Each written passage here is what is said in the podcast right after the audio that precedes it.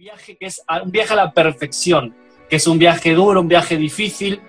Y de hecho, cuando empezamos a, a mirar las cosas que nos suceden, las cosas de la vida que empiezan a sucedernos, problemas, situaciones duras, difíciles, cuando empezamos a verlo desde la perspectiva de Dios y viendo eso como parte del proceso de nuestro carácter y de nuestro viaje a la perfección, pues empieza a cobrar una perspectiva diferente los problemas, ¿no? Y a lo mejor si yo te pregunto, ¿Qué es lo mejor que Dios nos ha dado a los cristianos? ¿Qué es lo mejor que Dios te ha dado a ti? ¿Qué es lo mejor que Dios me ha dado a mí? ¿Cuál es el mejor beneficio? Si tuvieras, que pensar por un momento, ¿cuáles son los beneficios más importantes de, desde que tomé la decisión de seguir a Jesús, de decidir haber creído? Y a lo mejor, pues, si empezamos ahora a compartir un poquito, yo te lanzo esta pregunta y uno me va a decir a lo mejor, bueno, pues la salvación eterna, ¿no? La eternidad ilimitada con el Señor. Otros podrían decirme, pues el perdón absoluto de, mis errores, de mis pecados, los pasados, incluso los futuros. Otros a lo mejor podrían decir que el beneficio más grande de, de entregar mi vida al Señor y de seguir a Cristo, pues es tener la presencia del Espíritu Santo en mi vida, ¿no? Guiándome en cada decisión y, y que me ayuda a vivir en victoria la vida aquí la tierra, mientras estamos aquí en la tierra. Otros podrían decir, pues un beneficio eh, tremendo es poder ser parte de una familia, una familia de fe, una familia de hombres y mujeres, hermanos y hermanas eh, a nivel mundial y a nivel también local, una familia espiritual que es el cuerpo de, de Cristo, la iglesia, ¿no? Otros me podrían decir, bueno, un beneficio de, haber conocido a, Dios fue eh, poder disponer de su palabra, su misma palabra, poder disponer de la Biblia, que nos va guiando, nos va ayudando y nos va dando los principios necesarios para vivir una vida saludable. Y una vida saludable en todos los aspectos de la vida, ¿no? Que lo abarca absolutamente todo.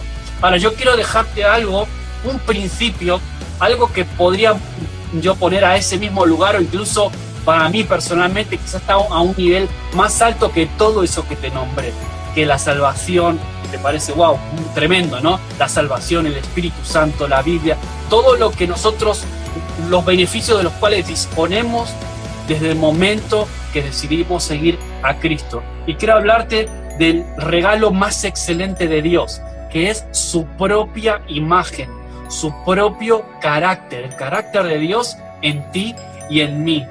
¿Por qué? Quiero leerte, mira, el, versículo de Romanos 8:28, tan conocido, que dice, a los que antes conoció, también los predestinó para que fuesen hechos conforme a qué? A la imagen de su Hijo. Es decir, fuimos predestinados para ser hechos conformes a la imagen de Jesús, a la imagen de Jesús. Ahora, ¿qué significa predestinar? Predestinar significa preparar un destino. Significa que tú y yo ahora somos parte de la iglesia, tenemos un destino, tenemos un lugar hacia el cual eh, caminamos y tenemos un destino que ha sido preparado por Dios. Y las circunstancias, los eventos, las situaciones de la vida, incluso las personas que nos rodean en nuestro diario vivir, van modelando nuestro carácter a qué? A la imagen de Cristo. Y por eso quería hablarte acerca de el carácter de Dios. Es, es un carácter pues amoroso, Dios es fiel, santo, justo, misericordioso, servicial, paciente, reconciliador, celoso. Todas esas características son parte intrínseca del carácter de Dios. Y de alguna forma nosotros somos preparados, estamos siendo predestinados, estamos en un proceso que nos lleva a adoptar todas esas, esa imagen de Jesús en nosotros mismos.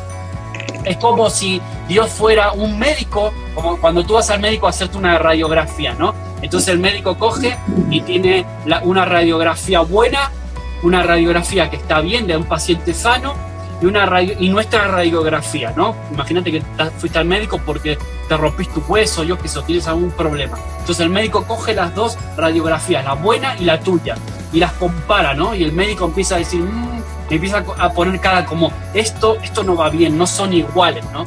Entonces, y Dios entonces empieza, se sienta en su despacho de médico, haciendo una figuración, y se pone a preparar un tratamiento específico para ti, para mí. Empieza a diseñar un, un tratamiento que va a durar toda la vida, que va a durar toda la vida tuya aquí en la tierra. Y esa, ese tratamiento tiene un único y principal objetivo, y es formar el carácter de Dios en cada uno de nosotros. Por eso yo te decía al principio, quizás hoy es en estos minutos mi deseo es que tú puedas de repente eh, hacer un balance de lo que fue tu semana, tus días, hoy, ayer, esta semana, estos, estas semanas pasadas, estos meses duros que nos tocaron vivir a todos de, confinamiento allá atrás también, desde que empezó el año, que tú puedas ver todas las situaciones que te, te fueran sucediendo como parte de ese proceso de transformación en el que estamos, en el que Dios nos coloca para que la radiografía nuestra se parezca cada vez más a la de Jesús. Entonces, ¿por qué te digo esto? Porque participar en la naturaleza divina es mucho más que leer la Biblia, es mucho más que orar de vez en cuando, sino que significa tener el carácter de Dios, significa tener una vida moldada a la palabra de Dios y sumiso al trato del Espíritu Santo. Ese es el, el propósito y el objetivo final de Dios para nosotros, reproducir su amor en nosotros, reproducir su misericordia, reproducir su paciencia. Ahora, ¿cómo hace eso Dios?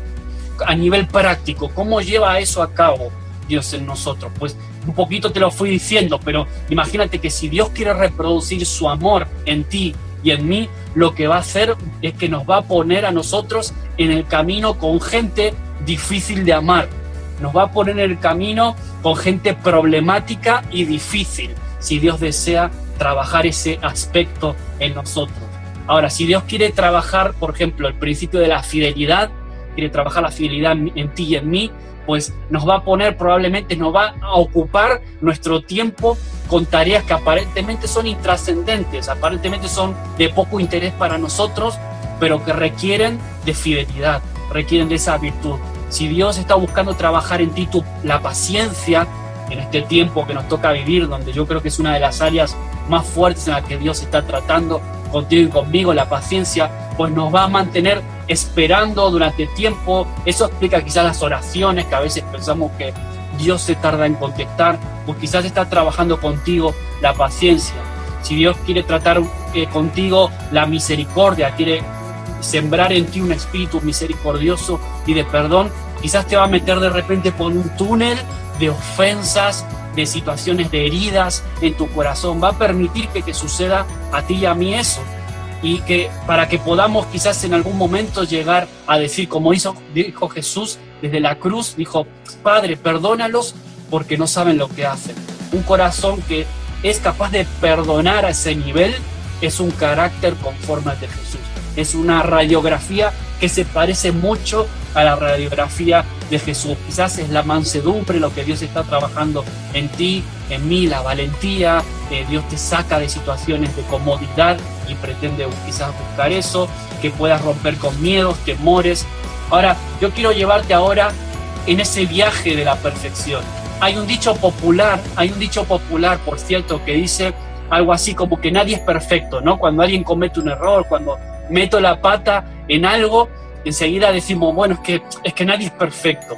Ahora, yo quiero decirte que desde el punto de vista bíblico, eso no es así. Ese es un error. Hay alguien perfecto. Y no solo eso, porque a lo mejor si yo te digo que hay alguien perfecto, lo primero que te viene a tu mente es Cristo, es el Señor. Ahora, según desde la perspectiva de la Biblia, hay hombres y mujeres que son considerados perfectos delante de los ojos de Dios. Y tenemos un montón de, pasajes. Mira, te voy a empezar, te voy a mencionar algunos solamente, algunos muy rapiditos. Salmo 101, 6. Dice, el que ande en el camino de la perfección, este me servirá. Segunda Corintios 13 dice, y aún oramos por vuestra perfección. Acuérdate de esta idea de, de la perfección. Efesios 4:12, Él constituyó a unos apóstoles y a otros profetas, ¿para qué? Para perfeccionar a los santos.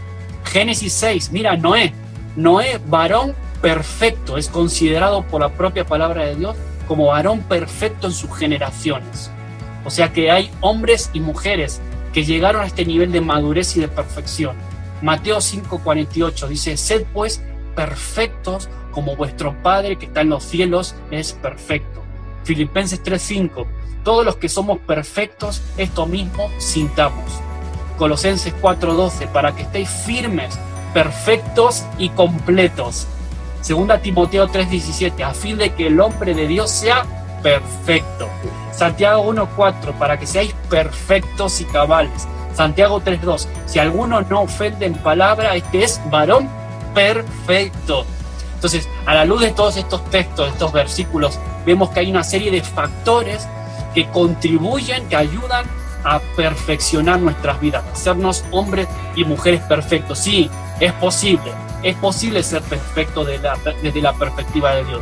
Y uno de los factores que ayudan, como leímos ahora, es la oración unos por los otros, lo que estamos haciendo ahora, el amor hacia nuestros enemigos, hacia el prójimo en general, eso manifiesta y nos perfecciona. La palabra de Dios también nos ayuda a perfeccionarnos. El servicio en los ministerios, el servicio en la propia iglesia, dentro de la comunidad de fe entre los hermanos, ahí donde, donde nos afilamos, donde nuestra paciencia también es probada. En el, el contexto de la iglesia, siempre lo digo, es el contexto perfecto para que tu carácter también sea probado y sea preparado. Los ministerios, los dones de la iglesia, gente de carne y hueso, que son los factores de formación de nuestro carácter. También, lógicamente, fuera de la iglesia. Ahora, decía al principio que Dios nos predestinó, nos preparó para un destino, para que todos los atributos de la perfección de Dios reflejados en Jesús sean también formados en nuestra, nuestra propia vida. Ese es un camino difícil, es un camino de, de dificultades, es un camino de quebranto, es un camino de pruebas, pero también es un camino de bendiciones, ¿no? Y ese es el tratamiento divino, ese es el tratamiento del doctor de doctores, que se sienta a comparar la, radiografía y dice, pues voy a aplicarle a este paciente un tratamiento no que lo mejore, no que lo reforme, sino que lo haga de nuevo, que lo lleve a ser una persona perfecta. Ese es el propósito principal de Dios. Y a lo mejor tú dices, o tú te ves, yo cuando, cuando consideraba acerca de esto, lo primero que piensas es en todas tus imperfecciones. Y enseguida piensas en todo aquello que te falta para llegar a ser eso que, que, que describe la palabra y a tener esas cualidades. Pero déjame poder eh, abrir tu mente un poquito más acerca de esto para que tú puedas entender que desde la perspectiva de Dios, tú y yo ya somos perfectos, aunque estamos también en proceso de perfección. ¿Por qué? Porque cuando se está edificando, te doy el ejemplo sencillo, cuando, estás, cuando se está edificando una casa, aunque todavía esa casa no se haya terminado de construir, ya es una casa. Aunque esté en proceso, aunque solo estén los cimientos, ya es una casa porque la casa ya ha sido proyectada, ya están los planos y tú ya empiezas a hablar de ese proyecto como la casa, aunque todavía está en formación, en preparación, está en proceso. Y así, nos, así estamos nosotros en ese, en ese proceso, unos más, unos más que otros, pero todos seguimos en ese proceso que dura toda la vida. Cuando hablamos de que usamos ese lenguaje tan evangélico y tan cristiano de nos estamos edificando los unos a los otros, ¿edificando qué? Edificando nuestra vida, edificando nuestra casa, edificando el carácter de Dios dentro de nosotros mismos. Eso es la iglesia. La iglesia es un grupo de personas que están en, constante proceso de edificación y de perfección. Ahora, estar en proceso, y quiero que te quede esto un poquito en claro, estar en proceso no devalúa, no le quita valor en absoluto a ese resultado final, que es la perfección. Filipenses 3:12 dice, no es que, dice Pablo, ¿eh? Pablo dijo, no es que ya lo haya alcanzado ni que ya sea perfecto, sino que prosigo, prosigo, ¿no? Pablo era consciente de que aún habían ajustes en su carácter, habían cositas en su carácter que tenían que ser polidas, tenían que todavía ser ajustadas. Alguien como Pablo era consciente de ello. Ahora, después dice, así que a todos los que somos perfectos, esto mismo sintamos. Es decir, está exhortando a los cristianos a que se sientan y se perciban como, como perfectos, ¿no? Nos exhorta a sentirlo. Ahora Pablo exclama más, más adelante, dice, hermanos, sed imitadores de mí y mirad a los que así se conducen según el ejemplo que tenéis en nosotros. Ahora, no vas a encontrar en toda la Biblia ni un solo versículo que diga que Dios nos quiere hacer mejores personas, que nos quiere hacer ni siquiera una buena persona. Dios no quiere mejorar a nadie, como te decía, ni reformar, ni, ni, hacerlo un poco diferente a como eras antes de conocerle, sino que te quiere perfecto, te quiere hacer una nueva criatura, una nueva persona que está en proceso de, de perfección. Y sabes que lo mejor de todo es que Dios no se cansa, Dios no va a parar, no va a descansar hasta que lo consiga, hasta que consiga que tu radiografía sea idéntica que a la de Cristo. Ese es el destino final, esa es la predestinación, ese es el camino que estamos recorriendo y, hacia dónde estamos llamados a llegar. Y es un trabajo que dura toda la vida. Y, es, y esa es la intención, que podamos llegar a ese día del Señor, a ese día de Jesucristo con nuestro carácter perfecto. Ese es el viaje de la perfección. Y quiero dejarte este, versículo, este pasaje de Filipenses capítulo 1, versículo 3 al 6. Dice, doy gracias a Dios siempre que me acuerdo de vosotros. Siempre, en todas mis oraciones, rogando con gozo por todos vosotros, por vuestra comunión en el Evangelio desde el primer día hasta ahora. Estando persuadido de esto, que el que comenzó en vosotros la buena obra, ¿qué va a hacer? La va a perfeccionar hasta el día de Jesucristo. Es decir, Pablo estaba persuadido, estaba completamente seguro que, de una cosa, que aquel que, que, aquel que comenzó la obra la iba a terminar, ¿no? La iba a terminar. Aquello que comenzó en el Calvario va a terminar con la perfección, ¿no? Con, una, con un Rafa perfecto, con un Manuel perfecto, con un Roberto perfecto, con un Maxi perfecto, con una Angie perfecta. Y, ese es el, el, el objetivo, ¿no? Dios perfeccionará lo imperfecto en la medida de que nuestra comunión con Dios se haga más perseverante, más fuerte, más intensa, tanto en calidad como en cantidad. Y Dios puso un propósito muy alto. La expectativa de Dios con nosotros, como ves, es muy alta. Y a mí eso, por un lado, puede que quizás eh, te abruma o te da miedo. Quizás, Señor, no te habrás equivocado de persona. ¿Sabes cuántas veces yo pensé así, no? Señor, no te no habrás elegido a la persona equivocada. Sin embargo, esta es la buena noticia, que personas como tú y como yo, sencillos, con virtudes, con defectos, podemos hacer llegar a la plenitud de aquello que Dios espera de nosotros, a la imagen de Jesús. Él nos ha querido dar algo de sí mismo. No es solamente que no, eh, nos dio un poquito, no, nos dio lo mejor. Dios nos, nos dio lo mejor de Él mismo, su propio carácter, su propia imagen. No sé a ti, pero a mí esto me llena de esperanza. Cuando me veo al espejo digo, uy, qué desastre soy. ¿Cuánto me falta todavía para hacer, para llegar a ese nivel, a esa expectativa? Eh, puedo estar seguro de que todo lo que me sucede, todas las situaciones difíciles, complicadas que me tocan vivir, que me tocan atravesar, algunos más, otros menos, pero intento verlas desde la perspectiva, con esa visión de halcón, de águila, ¿no? que ve desde arriba e intenta ver eh, como parte del proceso de Dios conmigo, simplemente, ¿no? Todo lo que yo he vivido, siempre hablo de lo de Sofía, pero otras cosas, ¿no? Que, y cada uno podría hablar, dar testimonio y lo hacemos habitualmente los viernes, compartimos testimonios de lo que Dios va haciendo y vemos como parte de ese proceso que nos toca vivir en el momento difícil, porque tú en el momento te centras en tu dolor, te centras en lo que te está pasando a ti, te centras en tus emociones y es difícil ver, ver desde la perspectiva del cielo, difícil ver desde arriba y ver el puzzle completo, porque a veces no lo vemos, pero es una palabra de ánimo, es una palabra de ánimo la de hoy, porque es una palabra que intenta transmitirte que la imagen de Dios está en ti.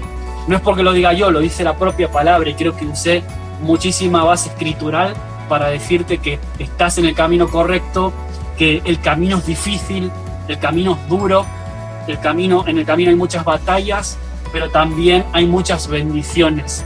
Y estoy seguro de que tú y yo vamos a cada día parecernos más a Jesús.